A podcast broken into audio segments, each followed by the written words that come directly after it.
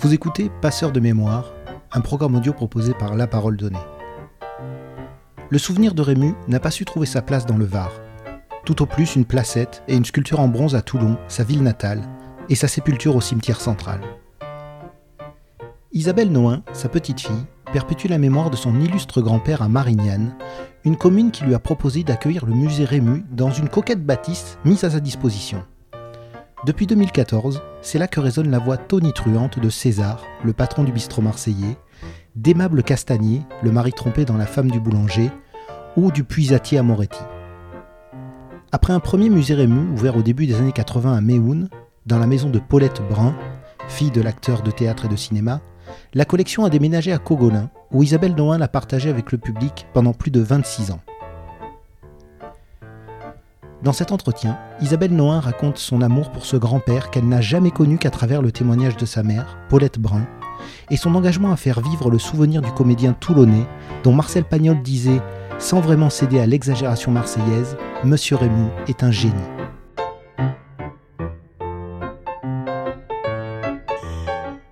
Alors c'est très curieux parce qu'au départ, euh, au départ dans ma vie, j'étais plutôt la petite fille de Jean Noin parce que c'était Jean Noin qu'on voyait à la télévision portant ce nom-là. D'ailleurs, je me souviens avoir travaillé aux Galeries Lafayette où il fallait mettre son nom sur son bureau et pour être tranquille, comme le vrai nom des Noins c'est le Grand, j'avais mis Isabelle Legrand.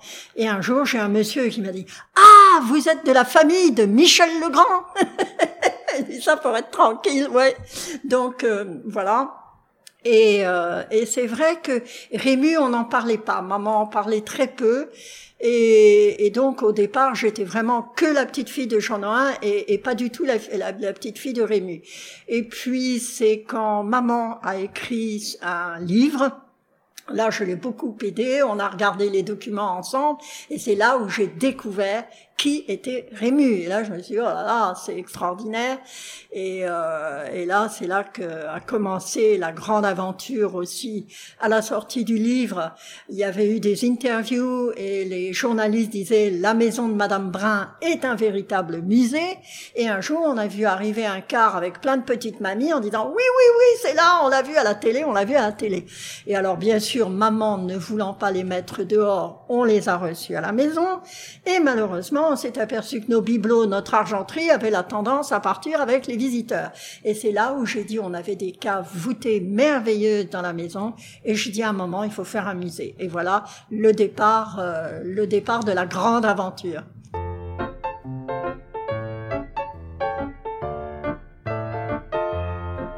Quand je me suis aperçu que j'étais effectivement la petite fille de Rému, j'ai eu un regard tout à fait neuf nouveau. J'avais pas d'a priori. Il n'y avait pas des choses qui m'avaient faites et qui, qui ne m'auraient pas plu, alors que maman, il y a des moments, elle me disait, bon, là, c'était merveilleux, mais tu vois, à un moment, euh, il avait décidé que j'étais une grande fille, donc il s'était débarrassé de tous mes jouets, il avait donné mes poupées à la fille de la concierge, elle m'avait dit, ça, ça m'avait fait beaucoup de peine. Moi, j'ai pas eu ça. Et tout d'un coup, j'ai eu ce regard extraordinaire et neuf, euh, en découvrant quelqu'un d'extraordinaire. Et puis, euh, les personnes que je rencontrais m'en parlaient sans aucun a priori aussi, ne voulant pas me blesser ou ne bon. Et, et donc là, je me suis dit, mais, mais c'est merveilleux. Et, et c'est là où j'ai bâti cette passion pour cet homme euh, exceptionnel, parce que Rému était déjà aussi un homme de famille, euh, très respectueux. Euh, il a toujours eu les mêmes amis qu'il a conservés. Euh, et puis c'était une autre époque où effectivement il y avait un respect des valeurs, il y avait un respect des et on ne donnait pas le mot de star à n'importe qui, parce qu'aujourd'hui, je suis désolée, mais on attribue ce mot de star à des gens pour moi qui ne sont rien. Donc voilà. Mais c'est vrai que cette passion, voilà, elle est née de là et à partir de ce moment-là, j'ai voulu tout découvrir. J'ai été à la recherche euh, de tout ce qui pouvait euh, faire la vie de ce grand homme. Et, et c'est vrai qu'en cela, j'ai été beaucoup beaucoup aidée, je dois dire, par euh, par la presse, par les journalistes que j'ai rencontrés parce que contrairement aussi à ce que le public peut penser, je ne suis pas immensément riche. Mon grand-père a eu la chance ou la malchance de tourner avant-guerre, donc les contrats n'étaient pas homologués. Il avait une boîte qui s'occupait de euh, ses droits, de recevoir, et, parce que lui, ça le passionnait pas, lui, il voulait jouer, et puis c'est tout. Et malheureusement, pendant la guerre, eh bien, cette boîte a disparu, donc plus de droits.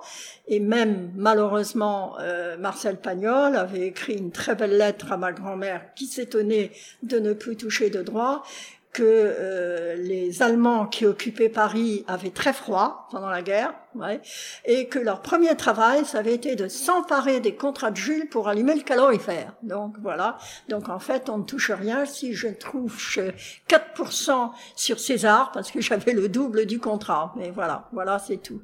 Donc ça a été une longue bataille, euh, acharnée. C'est vrai qu'il a fallu vraiment se battre avec maman. Elle, elle en a été assez malheureuse parce que s'entendre quand même dire dans le Var, Madame, vous n'entrez pas dans nos attributions, Rému, tout de même, c'est grave, c'est grave. Alors qu'à l'Actor Studio aux États-Unis, euh, on s'appuie sur son jeu, on fait. Euh, donc c'est vrai que ça a été, ça a été un long et difficile parcours.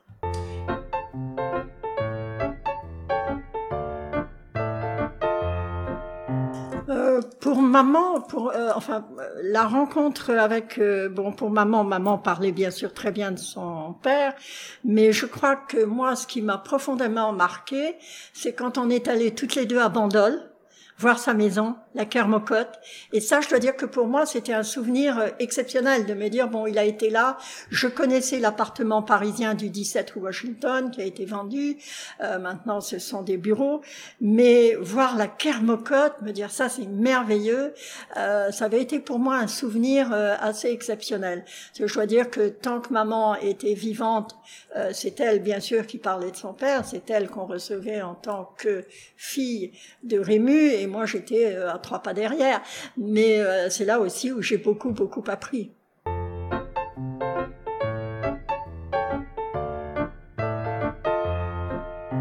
La relation extraordinaire, parce que déjà mon grand-père adorait sa fille, et d'ailleurs, il exigeait par contrat de ne jamais tourner le jeudi.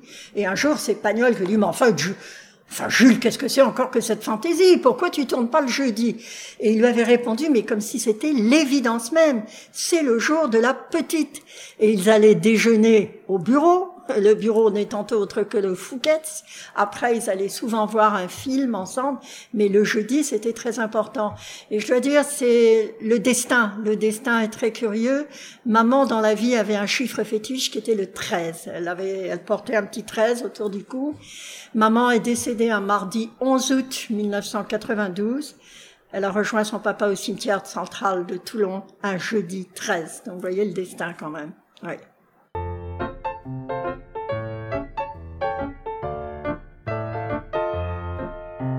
Alors c'est vrai que euh, j'ai la chance, et nous avions la chance à cette époque-là, d'avoir énormément de documents à disposition.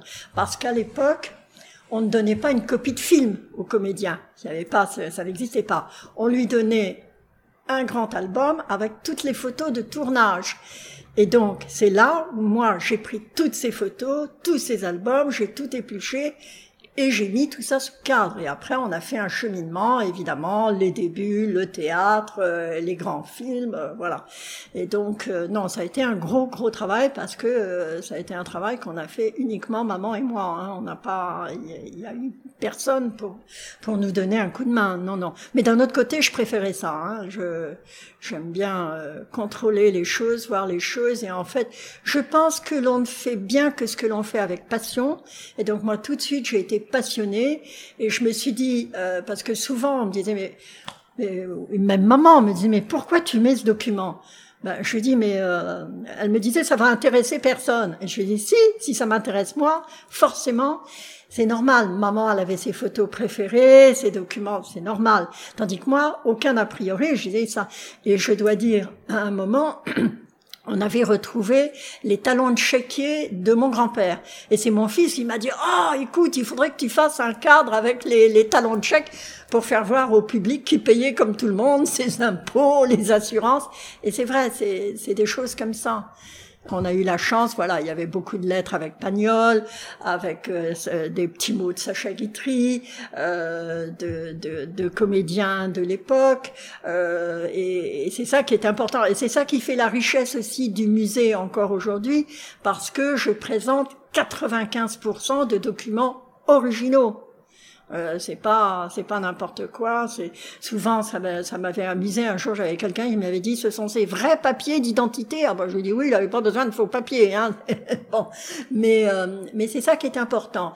Et, et heureusement c'est ça que le public reconnaît encore aujourd'hui en disant ah là là c'est fabuleux les documents que vous avez. Euh, on leur fait découvrir des choses en plus auxquelles ils n'auraient jamais eu accès.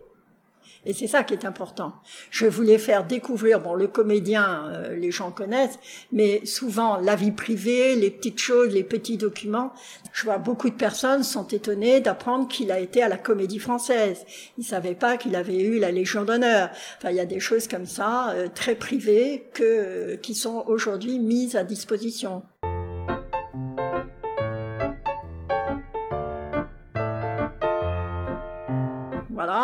Donc on crée notre musée dans notre maison, donc on est chez nous, à nos frais, on ne demande rien à personne. Le musée ouvre et là, effectivement, il y a beaucoup de gens qui viennent. La commune décide de nous faire un procès. On trouble la tranquillité du village. Nous avons été jugés dans le Var et nous avons été condamnés à payer des dommages et intérêts à la commune pour leur offrir le premier musée Rémy. C'est quand même merveilleux. Pour maman, je dois dire, ça a été euh, terrible. Surtout que Méhoun, c'est un village où mon grand-père se rendait fréquemment, car il y avait une auberge qui s'appelle l'auberge Trotoba, créée par l'ancien cuisinier euh, de Clémenceau, et de nombreuses personnalités venaient déjeuner là. Donc euh, voilà, alors après ça, eh bien, on a fait beaucoup euh, d'expositions extérieures. On est allé en extérieur. Euh, maman ne voulant pas qu'on dise que on, elle se faisait de l'argent sur le dos de son père, les expos étaient gratuites. Jusqu'au jour, c'est toujours moi qui montais les expos, jusqu'au jour où je suis arrivée dans une ville où le monsieur m'a dit mais vous dépréciez, madame. Je viens de recevoir, je ne vous dirai pas qui, mais euh, on a payé son exposition et sa présence. Et donc là, c'est vrai que ça a été un peu.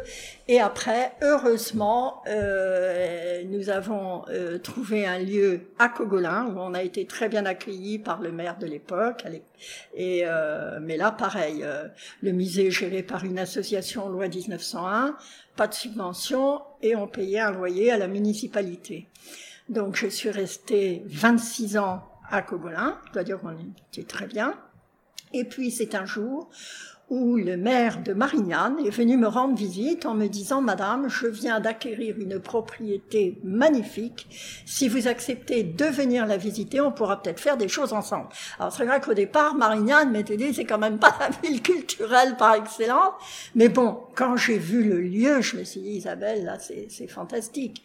Et puis en plus, je dois dire que euh, le maire, la municipalité, le conseil général, ils ont mis le paquet. Là, pour une fois, on m'a aidé. On m'a donné une structure avec des équipements très modernes que j'aurais jamais pu m'offrir moi toute seule. Et le maire, immédiatement, m'a dit, Madame, si vous me faites l'honneur de venir à Marignane, il n'y aura pas de loyer, on paiera les fluides et vous aurez une subvention. Et là, tu te dis, Isabelle, quand même, au bout de 40 ans, bravo ma fille. Euh, et je dois dire, bon, je suis à Marignane euh, maintenant depuis euh, la fin 2013. On a inauguré en 2014 parce que le parrain est Pierre Richard, il n'était pas disponible, donc on a postponé un peu. Mais euh, c'est un accueil fantastique. Et d'ailleurs, le, le, maire de Marignane, à un moment, m'a dit, Isabelle, est-ce que, est-ce que vous accepteriez d'être sur ma liste quand il y a eu les élections? Bien sûr. Et euh, il m'a dit, je vous mets en fin de liste, comme ça vous serez tranquille. Tranquille, il est passé à 70% des voix et je suis élu. Donc, euh, mais, mais c'est merveilleux. C'est euh, non, non, ça a été une rencontre exceptionnelle. C'est très rare. Je dois dire, je regrette beaucoup. Bon, Rému était toulonnais. Malheureusement, bon, euh, on voit, euh, non. Euh, j'ai eu le maire de, de, Toulon, bien sûr, mais bon, je pense qu'il ne connaît pas Rému. Malheureusement, le seul maire qui m'avait proposé d'installer mon musée à Toulon, c'était Monsieur le Chevalier. Bon, je ne fais pas de politique, je fais de la culture, et donc là, je ne voulais pas un affichage euh, avec une, une étiquette politique. C'est fort regrettable, mais je vois, sinon non. Mais je vous dis, conseil général, c'est là où on avait dit à maman, euh, vous n'entrez pas dans nos attributions. Mais non, c'est triste, c'est dommage. C'est dommage. Mon grand-père adorait sa ville natale, d'ailleurs il le répétait. C'est la première chose d'ailleurs qu'il avait faite quand il a eu un gros cachet, il s'est acheté une concession perpétuelle au cimetière central de Toulon pour être sûr d'être enterré là. Et il a dit, c'est là où je viendrai me reposer aux côtés de ma chère maman. C'est vrai que mon grand-père a adoré sa femme, il a adoré sa fille, mais la personne qu'il avait le plus aimé, c'était sa maman partout où il allait, forcément avec son accent quand il allait à l'étranger. Ah, vous êtes Marseillais Ah non, monsieur, je suis Toulonnais et l'accent de Toulon est beaucoup plus distingué. non, très fier, très très chauviniste, mais euh, mais c'est vrai que c'est dommage. Mais après, bon, ben, c'est la vie, c'est comme ça, c'est un choix. Hein.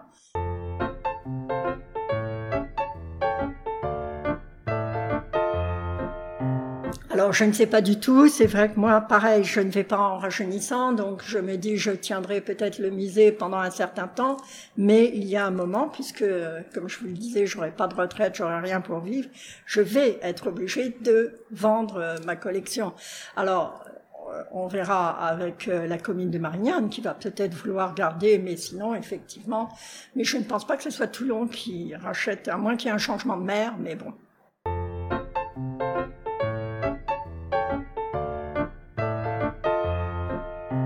Nicolas est très, il, euh, il est très chauvin, c'est un peu normal.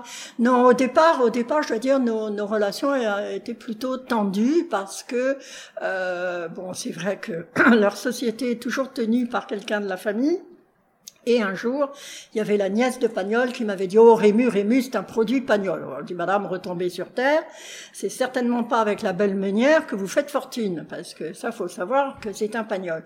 Non, c'était dommage. Mais après, bon, Nicolas, je me mets à sa place. Tout d'un coup, Nicolas s'est retrouvé à la tête d'un empire, parce que là, il faut bien le dire, eux, ça va, ils sont tranquilles, et euh, ne connaissant aussi pas tout à fond. Il faut quand même bon. Donc maintenant, euh, il a pris conscience. Euh, c'est vrai qu'il a beaucoup changé parce que je sais qu'au départ, il y avait quelqu'un de Marseille qui m'avait téléphoné en me disant mais qui c'est ce zigoto? Euh, Bon, mais je dis mettez-vous à, à, sa place. Tout d'un coup, vous trouvez bon. Et maintenant, avec Nicolas, bon, on a des rapports, mais euh, c'est quand même, euh, je prêche pour ma paroisse et euh, bon, mais ça se comprend aussi. Hein.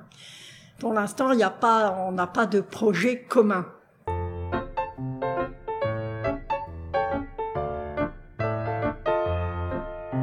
Le visiteur individuel, bon, il vient quand il veut, aux horaires euh, d'ouverture. Et le visiteur individuel, il a des audiophones parce qu'il euh, y a des bornes et euh, il y a des documents, des choses comme ça. Donc, mais ils sont totalement libres de leur visite parce que chacun, il y a des goûts différents. Il y a des gens sont les photos, il y a des gens sont les correspondances, il y en a d'autres ce sont les affiches. Et je suis toujours disponible évidemment pour répondre à leurs questions. Pour les groupes, c'est tout à fait différent. J'ai la chance d'être suivie par mes autocaristes depuis de nombreuses années. Euh, c'est une grande chance et d'ailleurs on a beaucoup, ils me disent ah, Isabelle, partout où vous irez, on sera là. Donc ça c'est merveilleux. Alors les groupes, ils sont accueillis parce que c'était la condition sine qua non pour que je vienne ici. J'ai une très belle salle de projection, comme une salle de cinéma. Donc ils sont accueillis dans cette salle. Il y a un petit film documentaire de 17 minutes qui retrace la vie de Rému qu'ils peuvent regarder. Et moi, ça me permet de leur raconter des anecdotes, des choses qu'ils ne pourraient pas découvrir. Et ensuite, ils font leur visite euh, tout à fait librement. Souvent, ils viennent demander euh, peut-être une petite précision, ou effectivement me dire ah ben vous avez rencontré Fernandel ou vous avez rencontré un tel ou un tel, c'est un peu ça. Euh, comment était votre grand-père dans la vie? Euh, Ce sont ce sont là les questions. Mais la plupart du temps, je vous dis, c'est c'est toujours l'élément de surprise. Euh, ils sont étonnés justement d'avoir à disposition autant de documents euh, différents euh, puisque j'ai même j'ai même son lit ici, le lit de sa maison de Bandol. Euh, il y, a, y, a, des objets vraiment très personnels, il y a son fétiche, il y a bon, y a, y a, plein de choses comme ça, et, et c'est ça qui fait que je pense je perdure. Sinon, euh, on serait mort depuis longtemps. Hein.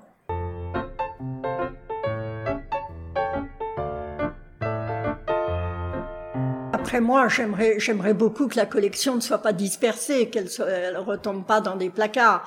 Euh, c'est ça l'important, c'est de se dire bon, on peut mettre toute la collection, que les gens puissent continuer à, à, à voir. Et c'est important parce que ce qui m'inquiète un peu aujourd'hui, bon, je reçois des jeunes, Jouvet, ils savent pas qui c'est.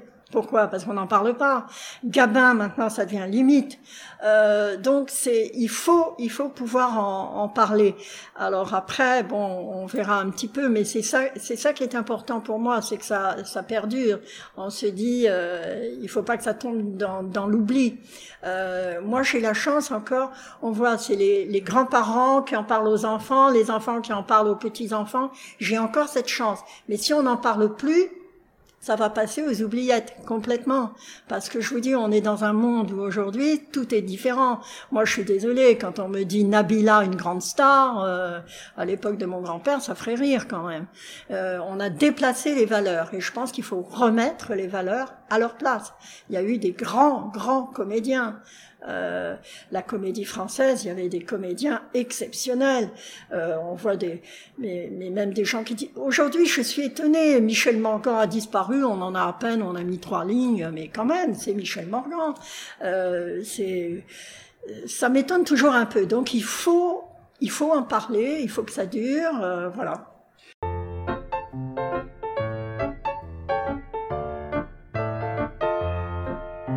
Il y a beaucoup de comédiens qui disent ah je m'inspire, je me suis inspiré du regard de Rému, de... mais après je pense que c'est toujours très difficile d'être une pâle copie de quelqu'un. Il faut pas. Il faut être soi-même.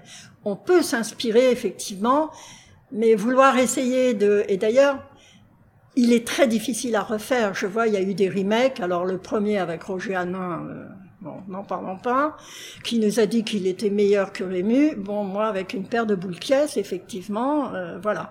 Euh, après, il y a eu Daniel Auteuil, que je connais bien. Bon, mais Daniel, il a été un peu euh, poussé par Jacqueline Pagnol, qui, bon, il a, ah, mais tu es le seul à pouvoir refaire, Rititi. Et malheureusement, il s'est cassé la gueule. Hein. Euh, bon, euh, la fille du pisatier, c'était Gentillet. Marius et Fanny, euh, il n'y a pas eu d'auditoire, il n'a pas tourné César, mais je veux dire, euh, je pense que c'est pas sa faute. Rémus, c'est une voix. Les gens ont cette voix dans l'oreille. Et le premier qui va dire oh non mais ça va pas, ça va pas, c'est pas possible. Et il y a des gens comme ça qui marquent. Euh, eh oui, Piaf, c'est Piaf, on peut pas refaire Piaf, c'est Edith Piaf, elle avait sa personnalité, sa voix. Bon, on aime ou on n'aime pas, mais je veux dire, ce sont des gens, on peut pas refaire, on peut pas, il faut pas d'ailleurs, il faut pas essayer de refaire. Non, mais c'est vrai que de toute façon, dès qu'il arrivait sur une scène, tout de suite, on disait, mon Dieu, là là, c'est Rému. Et je me souviens d'ailleurs, puisque j'ai eu la chance, euh, on a eu un prix Rému, prix de la comédie qu'on a été obligé d'arrêter, mais euh, j'espère qu'on pourra le refaire. Et le premier président, et j'étais très honorée, très flattée, euh, qui ait accepté de présider cette cérémonie, c'est Alain Delon. Euh, c'est un monsieur, alors contrairement à qui on donne des images, euh, je suis désolée, c'est un monsieur excessivement bien élevé.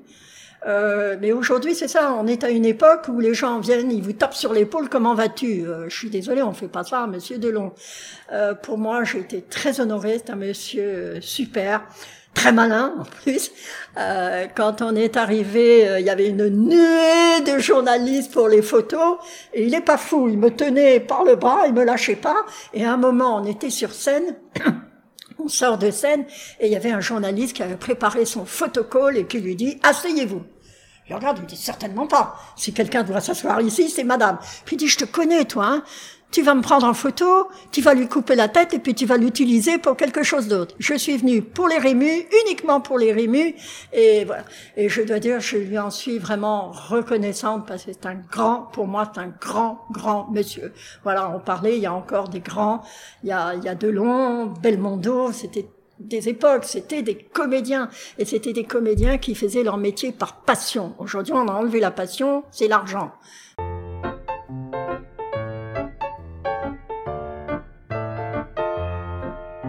Alors, il y en a eu, il y en a eu malheureusement très peu. Il y en a eu quelques-uns, mais euh, très très peu. Euh, et, et c'est ce que je regrette, mais je crois aussi que c'est difficile. J'ai eu Laurent Gérard qui était venu à Cogolin, mais euh, ces gens aussi font attention parce que dès qu'ils arrivent quelque part, on leur saute dessus. Euh, euh, c'est difficile. Euh, J'avais euh, un comédien, maintenant le nom ne me revient pas, qui était aussi venu au musée, tout content. Mais, mais c'est ça, il faut faire attention. Bon, ben euh, Emmanuel Béard, qui habitait Cogolin, était venu justement avec Daniel. mais c'est vrai que aujourd'hui, c'est difficile de faire bouger les gens. sur Paris, par contre, quand on fait notre cérémonie, on a 900 personnes du monde du spectacle. Et ça, c'est important. On avait fait un prix spécial, la comédie, au théâtre et au cinéma. Ça s'était jamais fait. Et euh, d'ailleurs, euh, après les Césars, on fait un prix de la comédie, curieusement. Mais, mais, euh, mais c'est ça qui est, qui est fantastique. Non, et de m'entendre dire ah Madame Rému, c'est extraordinaire, quoi. C'est et c'est vrai, ça reste encore une image. Je vous dis, l'acteur studio, on s'appuie encore sur son jeu, donc il a vraiment marqué de son empreinte. oui, oui. Et c'est pour moi, c'est un grand regret de ne pas l'avoir connu, non seulement en tant que comédien, mais en tant que grand-père. Je pense ça aurait été un grand-père merveilleux. Maman me disait, je préfère aller faire des courses avec papa, parce que là, c'est douze robes, douze chapeaux, douze, il voyait tout en grand. Oui, oui, Je me souviens quand il a acheté Bandol, il était allé se fournir pour le linge de maison aux Galeries Lafayette. Il connaissait très bien le directeur. Et le directeur lui avait dit, mais c'est quoi, monsieur Rému? Vous ouvrez une clinique ou une maison? Et c'est ça, il avait toujours peur de manquer. Ben, je pense qu'il a beaucoup manqué quand il était jeune et, et voilà, il fallait, euh, ouais, ouais, sa belle-mère, Mémé Ernestine, il l'a gâtée. Et d'ailleurs, elle est morte de chagrin 20 jours après lui. Euh, ah oui, Mémé, la mémé, il n'y avait rien de, de, plus beau pour la mémé. Et eh oui. Non, c'est vraiment quelqu'un de famille. Ben, comme, comme les latins. Hein. Les latins sont très protecteurs, très famille, très... Oui.